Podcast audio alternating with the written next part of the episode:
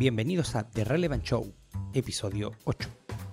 La educación necesita reinventar su presencia digital y hoy hablaremos de 7 tópicos a tener en cuenta para crear una experiencia valorada por los estudiantes, alumnos, profesores y todos aquellos que se animen a formarse en canales digitales. Soy Richard Johnson, friki de la analítica, y mi compañera es... Verónica Trainor, friki del análisis de la experiencia de los clientes. Muy bien, comenzamos.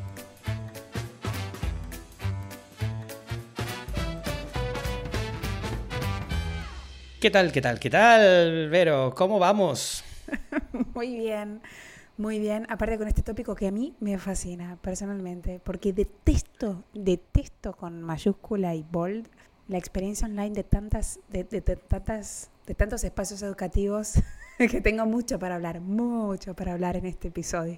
No, está, está interesante. Eh, hoy día, eh, en un capítulo especial, nos centraremos en la educación online, específicamente en siete imprescindibles, eh, justamente en la educación online, en el cual pretendemos aportar desde la perspectiva del docente, nos ha tocado ser profesores de distintas instancias e iniciativas educacionales, formadoras, pero también desde el punto de vista del investigador, ¿no, Vero? Sí, un poco de todo. Eh, a ver, esto surge a partir de una investigación muy linda que hicimos con una universidad en Argentina, en realidad para unos posgrados universitarios, eh, y se suma también a una experiencia que hemos tenido, que de hecho hemos tenido tú y yo juntos, tú y yo, ¿viste? Hablo de tú, hablo de tú, vos y yo, eh, en una, también en un posgrado, y, reflexiones que surgen acerca de esto, que, es muy interesante porque también creo que es un desafío muy grande para instituciones que son muy buenas en lo que hacen, que es educación, digamos desde la pedagogía tradicional, y cómo meterse en este nuevo lenguaje que tiene otros códigos, que es el mundo digital. Entonces acá queremos hablar de, estos códigos del mundo digital que necesitan saber las instituciones educativas para aprender a bailar el baile del digital, básicamente, que es otro baile, es otro baile, ¿no? Sí, sí, de todas maneras, eh, quienes hemos tenido la oportunidad de estudiar y también de poder aportar conocimientos como docente, como tutor, eh, se, aprecia tanto la dinámica, la dinámica distinta de lo presencial versus lo digital. nada, nada muy distinto de lo que ya se, ha visto en temas de la, de la pandemia, por cierto. Eh, pero hay elementos que por supuesto hacen que esa relación no solo entre el estudiante y el profesor, sino también entre el estudiante y sus pares, eh, pueda fluir de una manera en que el aprendizaje obviamente funcione, de la manera en que todos quieren. Entonces, a ver, vamos a, a, ir paso a paso un poco en estos siete imprescindibles que hemos, que hemos denominado. Eh, partiendo por el, por el primero que, hemos titulado valora, valorizar, perdón, valorizar lo asincrónico. Eh, Vero, ¿a qué nos referimos con, con, primero valorizar lo asincrónico? Bueno, e, es interesante y es, y es loco, eh, que, es, que es un poco, creo que acá hay que duelar, y el verbo es duelar lo sincrónico, y hay que duelarlo, hay que, hay que atravesar ese duelo. Y, esto me hace acordar, es que el otro día hablábamos de esto en la Bridgeham, que es la cámara inglesa, que nos invitó a hablar de educación y hablábamos de esto. Yo les contaba que, ¿te acordás en la época en que había televisión? Bueno, ahora yo no tengo un televisor hace años, pero bueno, había televisión y, y tipo la novela estaba, no sé, a las 8 de la noche. Entonces uno tenía que cambiar todos los horarios de la vida en función del horario que la televisión disponía que que, iba, que sus, que, iba sus, no sé, sus programas, digamos.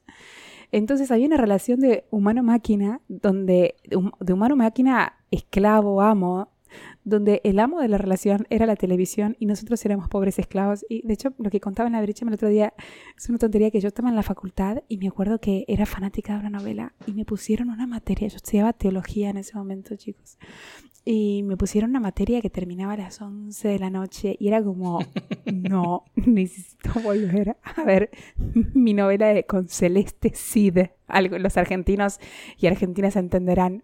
Y sabes que armé como tipo una pantomima en la facultad diciendo, no, es que es muy tarde, yo creo que este horario convendría que esta materia se mueva. Hice toda una jugada. O sea, movilicé al profesor y a todos mis compañeros para moverle el horario de la materia y era todo porque obviamente el televisor, la, televisora definía que yo tenía que estar mucho antes en mi casa, ¿no? Pero bueno, el tema es que em, creo que hay que repensar esto porque, no sé, por ejemplo, las webinars, o hay todavía muchos, muchos, muchos espacios donde la, empresa que hace la webinar o, o, la misma institución educativa define, bueno, esto se hace los miércoles a las 10 de la mañana. Y es como, ¿por qué los miércoles a las 10 de la mañana? ¿Por qué no? O sea, si es un material donde yo no participo, denme el material, que yo lo miro a las 9 de la noche cuando llego a mi casa tranquila, o lo miro en el horario que yo tengo ganas. O sea, salgamos del modelo de televisión antigua y pasemos a un Netflix, básicamente. Pero esto también en educación. Y hay que atravesar este duelo de decir, no somos nosotros los que mandamos y le decimos a la persona a qué hora tiene que estar sentada frente a su computadora por más que en realidad la persona no interactúe. Y tenemos que romper esa, ese deseo de dominar al usuario y decir, nosotros le damos el material y que el usuario lo vea cuando tenga ganas, para que la persona se organice a su modo y en su propio horario. Y ahí hay que bajar el humo, como se diría en Argentina, y bajar este, esta necesidad de poder y de, y de dominación y decir, nosotros te damos el material y el que domina acá es el alumno y no el profesor. Em, hay varios factores, hay varios elementos que en este caso me voy a ir más por la experiencia personal. Em, respecto a cuándo es conveniente lo asincrónico, cuándo es conveniente lo sincrónico. Le hace sincrónico que sucede eh, en, vivo y en directo, por decirlo de alguna manera, y asincrónico grabado y para consumo on demand, ¿no? Em, a ver, de hecho he tenido experiencias muy, muy, muy recientes al respecto, eh, donde me tocó ambas, ambos formatos, el asincrónico y el sincrónico, ¿cierto? El asincrónico, como tú dices, es contenido que em, es un, plan muy de compartir conocimiento y el cual hay un esquema, cierta metodología que, que, que se da muy bien para, para el consumo on demand, ¿vale? Eh, en cambio, el sincrónico me, pasa que no solo lo disfruto, honestamente, sobre todo cuando hay alumnos que sí participan, eh, lo disfruto más que todo porque también es importante tener una especie de feedback en tiempo real para el quien ofrece, quien está impartiendo la materia. Eh, me pasa que mm, en el formato asincrónico, ese feedback es mucho más tardado eh, es mucho más, mm, digámoslo, fragmentado. En cambio, el sincrónico me pasa que justamente los alumnos se, escuchan a sí mismos y sí, profe, tiene razón o yo opino lo mismo y refuerzan cosas que de otra manera me habría sido difícil entender que puedo mejorar o que pudiésemos destacar. ¿okay? Eh, pero, pero la verdad no, no, contradice, totalmente en línea con lo que estás diciendo tú. Eh, esa, esa, esa Netflixación, si lo llamamos así, de, la formación que, permite poder, sobre todo en un formato. Me gusta. Me gusta la palabra Netflixación, me gusta. Netflixación, muchísimo. Vamos a incorporarla. es que es interesante porque hay un duelo acá, hay un duelo. Esto que estás diciendo es un duelo, que sos docente y uno está acostumbrado a ser docente y a ver la cara de los alumnos y en función de eso definir la próxima línea. Y acá hay un duelo porque cambia la mecánica. Y ahora lo que tiene que esperar el profe es a que haya, por ejemplo, me gusta en el video que mandó o comentarios asincrónicos y a posteriori de, no sé, por ejemplo, yo eh, participé como profe en un curso de Platzi que amo, amo el curso de Platzi, hace dos años lo grabé. Hoy por hoy, cada 15 días me llega un mensaje por LinkedIn de algún alumno y todos re contentos y, no sé, pegó mucho ese curso, la verdad. Y bueno, tengo que aprender que no fue en el momento, no estaban las caras de todos, y sin embargo fue maravilloso, porque ahora hay muchísimos, muchísimos más alumnos y que en el tiempo y en distintas, de distintas regiones y distintos lados se empiezan a comunicar en su momento y en el momento en que a ellos les viene bien, ¿no? Entonces hay un duelo que hay que vivir como profesor y como, como institución, y hay que resignificar esa experiencia para el profesor también, ¿eh? Sí, totalmente. Qué interesante, qué interesante. Bueno, vámonos al segundo punto, que hemos titulado Festejar doblemente los avances. Cuénteme, querida. Sí, doble, triple, doble, triple, cuádruplemente los, los, los, avances. Em, algo fundamental es que la persona, el, el alumno, el estudiante, necesita saber que avanza. Necesita algo gráfico, que haya una barra de progreso donde se vea su progreso y, y que cada vez que, que, logra algo, la plataforma le diga muy bien o lo pinte de verde oscuro y con algo, con... no sé, hay que, hay que ponerle mucho, mucho punch porque el estudiante cuando iba a, clases, eh, básicamente tenía otras cosas que le generaban satisfacción. No sé, una, una compañera, un compañero que te gusta, eh, algo que aprendes del lazo con el otro. Es, es, una experiencia social y emocional muy interesante cuando vas a cursar en vivo y en directo y en, carne y hueso. Acá no está lo, carnal, acá no está. Entonces hay que darle la vuelta para que el avance te genere las mismas emociones que te genera toda la experiencia presencial. Eh, entonces acá la institución se tiene que poner creativa, creativa y jugar con mucha gamification. Sí, esa palabra, gamification, gamificación, eh, darle su componente divertido, su no solo divertido, no se trata solo que sea divertido, sino también ese, ese toque eh, casi como en los videojuegos de, competitivo. Estimulante. estimulante. Estimulante. Cierto. De hecho, eh, me, gusta esa palabra. La vamos a adoptar esa palabra. bueno, estimulante. vamos, vamos a adoptar Netflixación y estimulante. Y estimulante. Sí, sí. esto es mi hijo que para que llegue a la puerta, o sea, para que suba las escaleras, cada vez, hijo tiene cuatro años, cada vez que subimos es, a ver quién llega primero gana. Tengo que decir eso para no tener que cargarlo por las escaleras. Yo, lo hago exactamente lo mismo, pero, pero al revés, así, eh, el temor a no perder. El, que llega, el que sube último es burro, vale. Eh, también una técnica que oh. funciona, papá es burro, papá es burro, y sí, termina como burro. Pero gamificación, sí, ese incentivo a, a ganar, ese incentivo mm, básicamente a buscar algo mejor o incluso casi competitivo, sí, definitivamente que, que ayuda. Eh, esto me recuerda mucho el tema no tanto educacional, sino más bien lo que se da en contexto social, sobre todo en los foros. Eh, en los foros de, opinión em, eh, solían hacerse muy famosos o muy, muy comunes, por ejemplo, lo, que llamaríamos los, los badge, los budgets, en, inglés o en español como galones o medallas. De, Las medallas. Medallas, que, se le daban... En, Argentina. que, ostentaban rango. Independiente de lo que sea el foro, ya sea de un juego, sea de informática, sea whatever, ¿cierto? lo que sea. Nivel. Eh, el que comentaba más o el que tenía comentarios más valiosos, ¿cierto? Más útiles, tenía un puntaje. Mira lo que me pasó con respecto a ese tema de gamification. Estoy justo haciendo mi carrera de health coach, que estoy muy feliz y mm, que está muy bien hecha. De hecho, ahora, ahora vamos a hablar raudamente.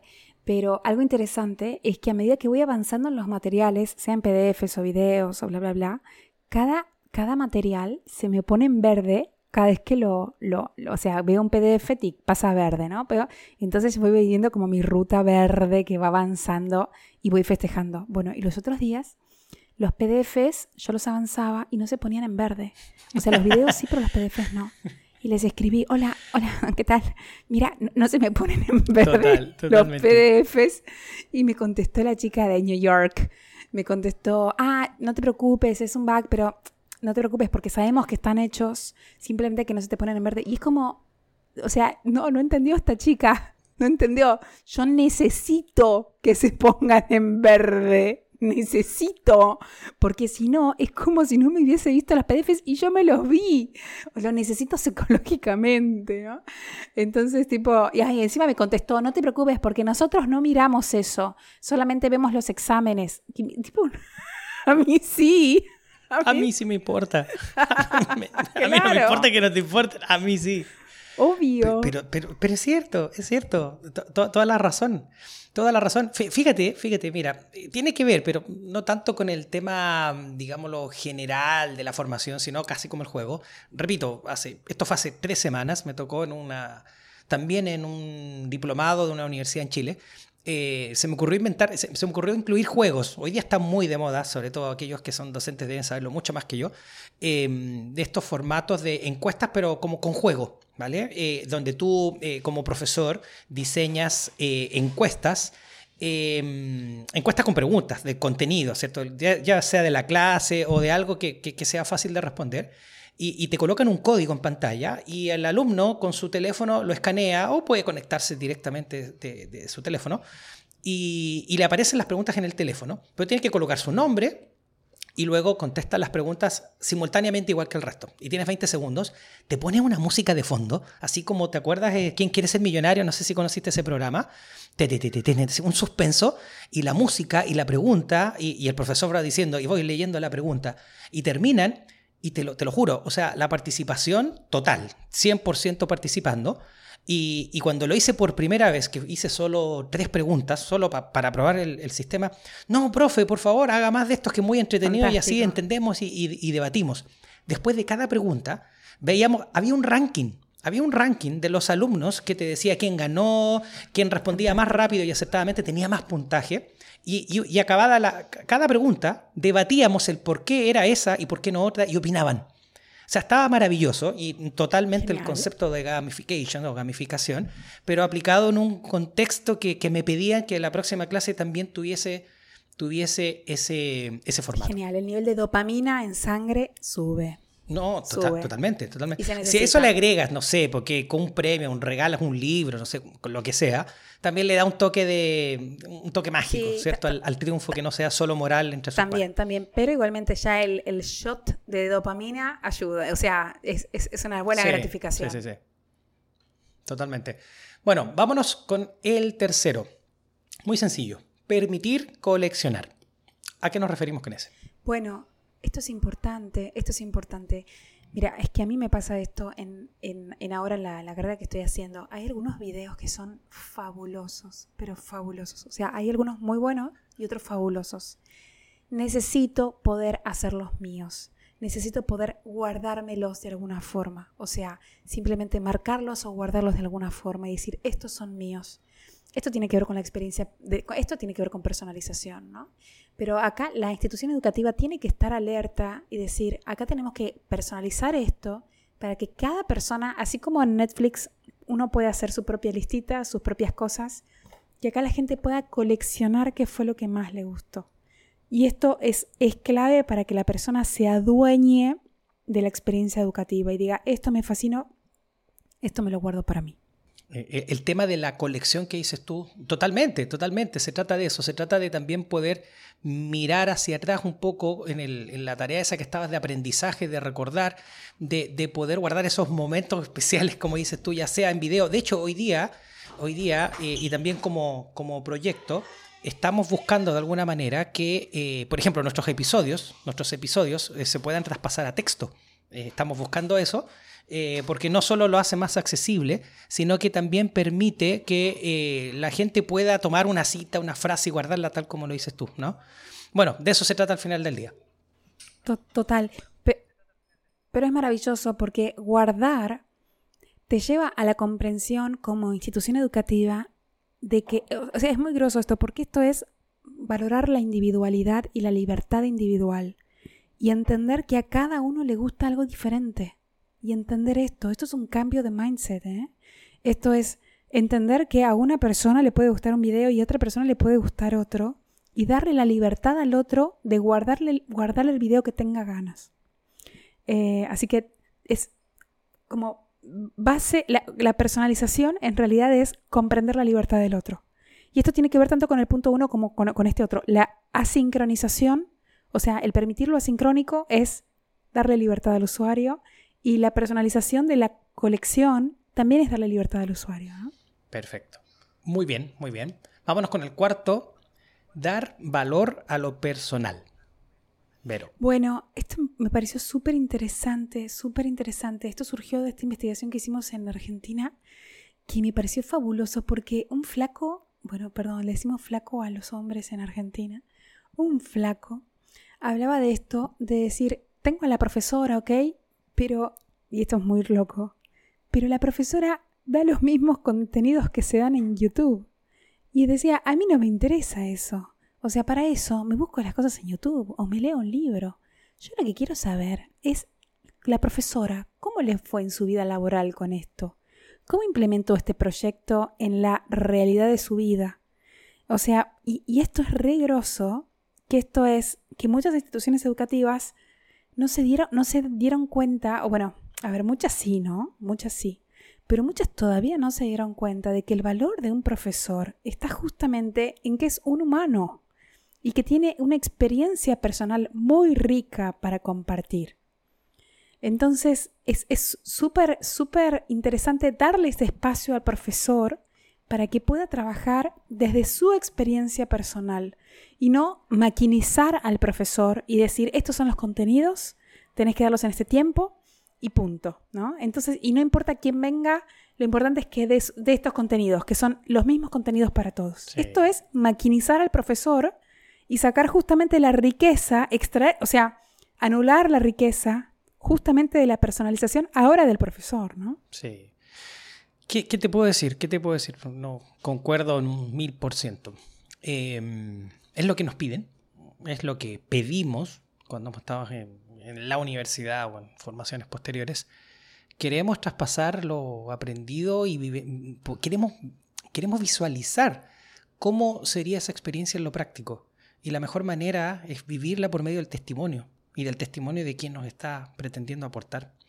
Eh, porque claro, no es simplemente el testimonio de otro alumno, de otro, no, es testimonio de alguien que sabe cómo se hace y que viene a decirnos su, su manera en el cual debiesen funcionar las cosas. Y, de hecho, el valor del profesor son todas las pruebas y errores que cometió.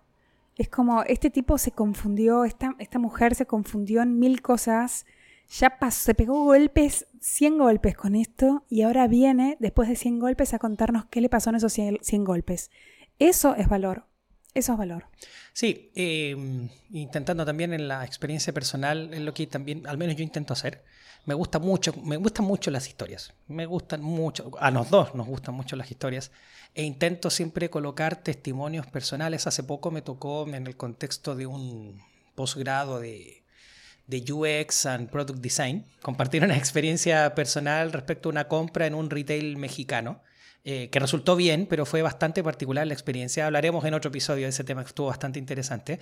Y tuve la oportunidad con esa misma experiencia de poder comentar eh, distintas técnicas en el contexto de la asignatura que yo tenía, que era de analítica. Poder comentar cómo la analítica pudiese haber resuelto varias de esas frustraciones que sentí eh, entre medio de esa, de esa experiencia, pero no fue solo un testimonio, no fue, o sea, el valor aportado, por supuesto, no es solo lo que viví, sino justamente esa cuota de lo que estamos viendo en clase lo pudiésemos haber aplicado de esta manera en esta situación, en esta situación y en esta situación. Y a panorama, y en mi caso habríamos sabido ABC, cómo me sentía, cuáles fueron mis problemas, y etcétera. Y, y estas cosas son las que nos hacen personas, nos hacen personas, tanto a los docentes como a los estudiantes.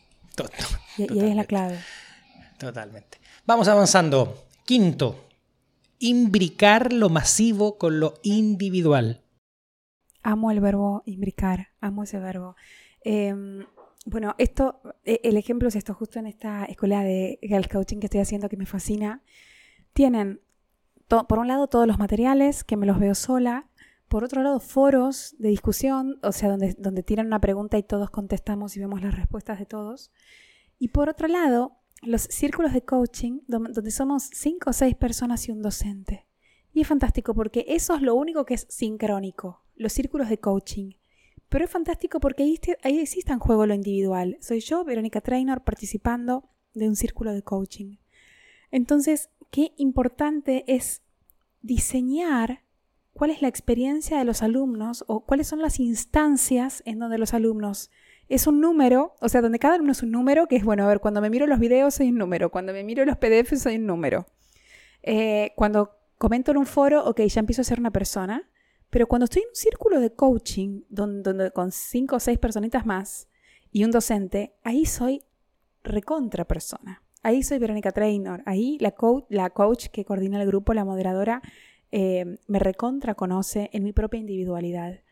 Entonces creo que acá hay un desafío en las instituciones educativas de diseñar esta experiencia masiva y diseñar estos espacios individuales donde las personas tienen espacio, porque es muy difícil decir, bueno, quiero decir, lo fácil es esto, ¿no? Bueno, tenemos la clase grupal, son 100 personas. Bueno, la verdad es que si son 100 personas, no hay espacio para que participen todos. En cambio, estos círculos de coaching, donde son máximo 6 personas, sí o sí, o sea, de hecho la moderadora, tres, le hace tres preguntas a cada, les hace tres preguntas a cada uno. Es como, bueno, tira una pregunta y se hace, a ver tú, Verónica, a ver tú, ta, y pasa por cada uno. Y después habla otro tema, a ver tú, Verónica. O sea, nos obliga a hablar a cada uno. Y claro, esto lo puedes hacer si son seis, cinco, seis personas. Con 100 personas, ¿qué tienes que hacer? quiero decir, el estudiante más extrovertido lanzará su voz y el introvertido queda completamente tapado por, por, la, o sea, por la, por la masividad y por el no espacio a hablar, porque no, no es inviable que 100 personas hablen, digamos. Sí, sí, sí, sí. A ver, ¿cuántos, ¿cuántos compañeros tuviste tú en tu, escuela primaria? así, al ojo. Primaria, 30. Mm. 30. Nosotros tenemos 36, creo que hasta 40 en alguna, alguna generación. Eh, y bueno, tú sabes lo que significa eso. No solo 100, sino 40, 35 personas. Eh, profesor, si no se volvía loco, eh, era victorioso cuando salía al menos con, con los estudiantes eh, entregando su prueba y listo, y se fueron.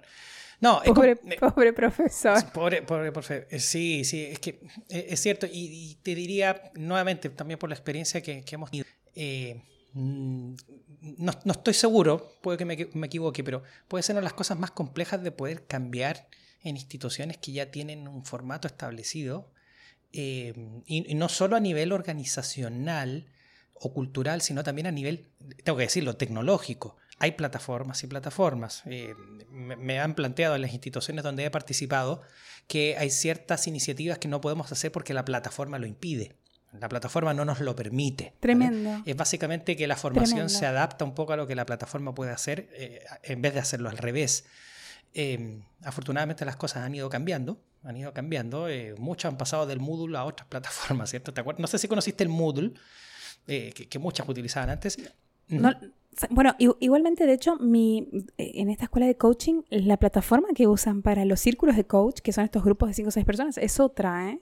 O sea, es casi como que usan un Zoom, no sé, o sea, usan otra. Así que bueno, empezaron a sumar, bueno, tipo, esta plataforma no te permite hacer cuestiones individuales, o sea, grupos de a 5 o 6, bueno, sumamos y complementamos con otra plataforma. Pero es interesante porque acá lo que manda es el mindset. Ellos tienen muy claro, muy claro que no pueden hacer cosas participativas con 100 personas, 200 personas y que se necesita un grupo reducido y pequeño para que la experiencia sea mucho más personalizada y humana. Sí, sí, sí, es verdad. Es verdad. Em, a ver, es que estoy pensando porque esto eh, requiere, siento que este punto en particular ya requiere un desafío, ya lo dijimos, no solo tecnológico, organizacional, también multidisciplinario. Creo que eh, eh, poder tener a un profesor que sea apoyado por tutores para aspectos más específicos puede apoyar. Em, pero no sé, siento definitivamente que es el gran desafío que, existe hoy. Y, lo vivo, lo, vivo, lo vivimos con, con los estudiantes que me ha tocado abordar. Bueno, vamos avanzando porque nos estamos quedando corto de tiempo. Eh, lo social, el punto que de alguna forma me anduve adelantando hace un ratito. Muy bien, pero, pero, pero muy bien, es que es clave, es clave. Algo fundamental en una institución educativa. De hecho, justo cuando hicimos esta investigación en Argentina, el director académico decía, en realidad los chicos no van a aprender del profesor solamente, van a aprender, no sé, un 60% del profesor y un 40% de los compañeros. ¿no? Y, es muy, perdón que hable todo en, como masculino, profesor, profesora, perdón, el castellano está hecho por, por, patriarcas. o sea, el problema es el mindset de los que hicieron el castellano. este es el problema, este es el problema. Eh, que, es difícil después utilizar un lenguaje ya hecho desde ese mindset, ¿no? Bueno, entonces, este, este señor hablaba de esto, de, del, lazo social y de la riqueza que genera el lazo social y el aprender de, la otra persona que tenés al lado, ¿no? Entonces, el tema es cómo llevas esto a un espacio digital. Por ejemplo, en esta carreta de Health Coach están, están los foros donde ellos tiran una pregunta de debate y cada uno tiene que responder y vos ves la respuesta de todos tus compañeros, me aparece con su foto, con su nombre y apellido y si la persona te gusta lo que escribió le pones like y también le seguís escribiendo. Pero hay como reinventar lo social, es decir, bueno, tenemos esto, les vamos a dar PDFs y videos a las personas, pero ¿dónde está lo social acá? Bueno, en foros, en círculos de coaching, o sea, hay que entender de qué modo generamos este vínculo con el otro que enriquece al estudiante es que estoy de acuerdo. Eh, nuevamente, los, debates, foros que se dan y que permiten los puntos de opinión son lejos los más enriquecedores, no solo lo que el profe dice. Eh, y sobre todo cuando estamos en, instancias de formación con estudiantes que vienen ya de trabajar, ¿cierto? Sobre todo en aquellos diplomados, posgrados de gente que quiere continuar su formación, eh, se da mucho el, mira, a mí me pasó esto, incluso debates en donde no, es que no es tan así porque en la práctica, y, te doy mi, testimonio, por supuesto, el formato de debate totalmente. Eh, lo que te decía hace un rato, el de, poder socializar aquellos aspectos del conocimiento también, el de poder compartir elementos que para algunos fueron destacados, me gustó esta parte del video, de, de poder recoger, por ejemplo, episodios, fragmentos de estos episodios de, podcast a quien le interese cómo puede llegar a, compartir algo. Eh, todo eso eh, fomenta, obviamente, que el aprendizaje sea mucho más fluido, mucho más, eh, mucho más dinámico y, que termine por retroalimentarse, ¿vale? Porque lo que tú estás destacando, obviamente es algo que yo puedo no haber visto, pero, ah, mira, lo estoy reconsiderando, sí, toda la razón no lo había visto de esa manera. ¿Querías decir algo? Sí, mi querido. Sí, mi querido. No, que lindo, lindo desafío, lindo desafío para las instituciones educativas. Lindo desafío. sí, sí, sí. Y, y, lindo desafío para los proveedores tecnológicos que tienen que estar a la altura de todo esto, de toda esta mm. maraña de conexiones, de relaciones que se quiera tener. Sí, no es sencillo. No es sencillo. Bueno, el último. Total. Abrir, el 7, abrir canales para escuchar. Bueno, este punto es fundamental para las instituciones educativas, que es escuchar al estudiante. Y es re interesante porque vos decías al principio, yo cuando soy docente, me sirve mirar la cara de los estudiantes para decir, este tema les interesó, este no. Básicamente, acá es lo mismo. Cada video, cada material, necesitamos abrirnos y, permitir que la persona ponga me gustó, no me gustó y abrirse, que también es, esto es un golpe al ego, ¿eh? esto es un golpe al ego, como que de repente no les gusta este video, o bueno, o quizás uno podría, en lugar de no me gusta para que no sea tan negativo, simplemente el me gustó, y vas a ver si, si, los videos gustaron, o de repente tienen cero, cero me gusta. Em, eh, podemos, podemos ahí cuidar, cuidar el ego de, de la persona y que no se vea nada negativo, digamos. Eh, pero es necesario abrir estos canales de escucha, abrir estos canales para permitir que, el alumno participe y que no sea una relación asimétrica donde el profesor da cosas, da materiales y parece que al estudiante le tienen que gustar. No, no, acá el estudiante también tiene voz y voto y el estudiante tiene que decir, este material me gustó, este material no me gustó. Entonces acá es abrir la cabeza, abrir el mindset y abrirse tecnológicamente, muchachos y muchachas, que, trabajan diseñando plataformas y desarrollando plataformas educativas a que los estudiantes puedan reaccionar a cada material. Acá sí queremos escuchar, pero acá lo que cambia, Richard, es la dialéctica de poder con el estudiante. Acá es re esto, porque esto acá cambia. antes la voz e, era solamente del profesor. Claro, la voz era la de la institución y la del profesor. Y ustedes hacen. Claro, ustedes hacen y reciben esto, punto. Están callados y reciben un, un sorongo reciben así.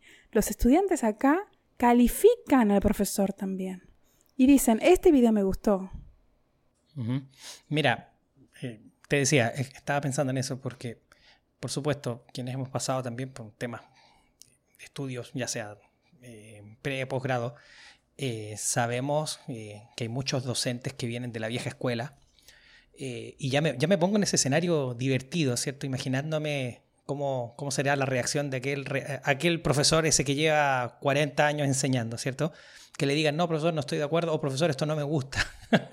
que con el formato, claro, con el formato, digámoslo, más eh, presencial, más clásico, con el formato nuevo. Eh, es, que, es que me gustó la palabra que usaste, me gustó lo que dijiste hace un rato, un golpe al ego. Entiendo que te referías al, al, del docente, un golpe al ego del docente. Al del docente y el de la institución. Eh, exacto. Y la institución. Mira, a mí me pasó, cuando yo era adolescente fui a un colegio que se llama ORT. Bueno, los, argentinos eh, ubicarán, o argentinos sí, este es, un es una escuela judía que está en muchos lados del mundo. Yo no tenía profesores, yo tenía tutores. Y yo me acuerdo que mi mejor amiga iba al Nacional Buenos Aires y ella tenía profesores. Y los, los profesores estaban al frente del aula y el escritorio del profesor estaba arriba de una tarima de 10 centímetros. Pero mira qué simbólico. El profesor estaba en una tarima. Como el profesor está más alto. Divinizado, divinizado. Sí, claro, claro. Ahí no hay espacio para que el alumno ponga un like o, opine, tenga voz. Yo fui a un colegio donde ni siquiera tenía profesores, tenía tutores. Pero bueno, acá hay una resignificación en el modelo y en la dialéctica de poder. Y es fantástico, es fantástico. Pero bueno, esto tiene que llegar a las instituciones que no solamente necesitan reformularse, sino también necesitan adaptarse al modelo digital, que también el modelo digital es democrático. O sea, básicamente, el, poder va al usuario, el poder va al estudiante. Entonces tienen que readaptarse. Sí, sí, sí, por supuesto que es democrático y, aquellos que les irá mejor son aquellos que se adaptan mejor a esa democracia exigida por quienes la demandan, por estudiantes.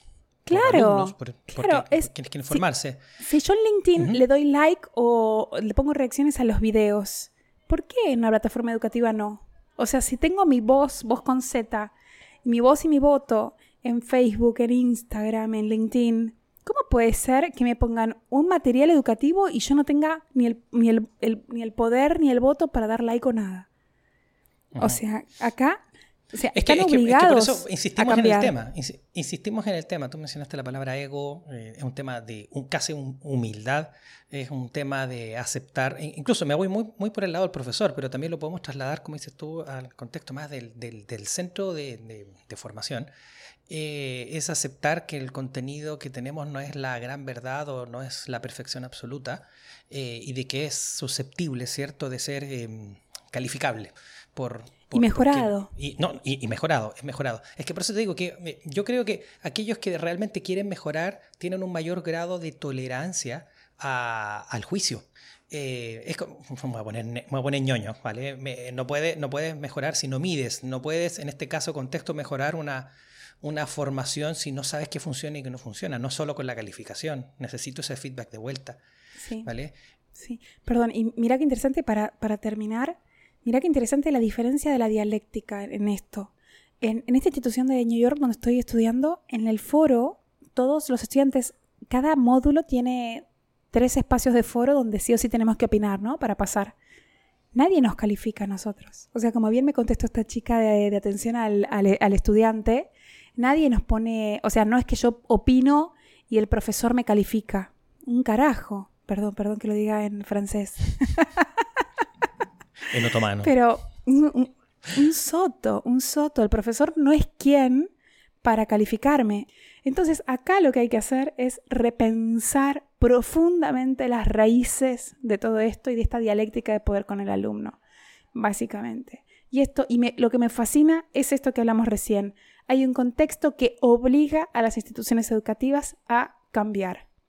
O sea, y me fascina que las instituciones estén obligadas a cambiar. Lo, bueno es que el cambio se puede ir dando paulatinamente. No, no tenemos que necesariamente llegar a, los aspectos más complejos. Eh, hay, el, tema de lo social ayuda un montón. Yo creo honestamente que el punto 7 que acabamos de hablar, eh, entre, ese punto en particular y el de, eh, el de asincrónico y sincrónico, perdón, asincrónico y sincrónico, son aquellos desafíos para, para, aquellas organizaciones, instituciones de formación que llevan más tiempo, que probablemente más les cueste cambiar. Porque, como dice, estoy un paradigma que, que, lo arrastran por tradición, muchos lo venden como tradición, ¿vale? Eh, pero en realidad es eh, ineptitud al cambio. Ineptitud al cambio. Bueno, querida, eh, interesante conversación. Abierto, por supuesto, los comentarios, por supuesto, a, sincrónicos y asincrónicos de la gente. Total. Gracias, de hecho, por todas las cositas hermosas que nos escriben y todo nos sirve para seguir pensando y mejorando. Muy bien, muy bien. Nos veremos próximo episodio. Gracias a todos por escucharnos. Buenos días, buenas tardes, buenas noches. Bye, bye, bye.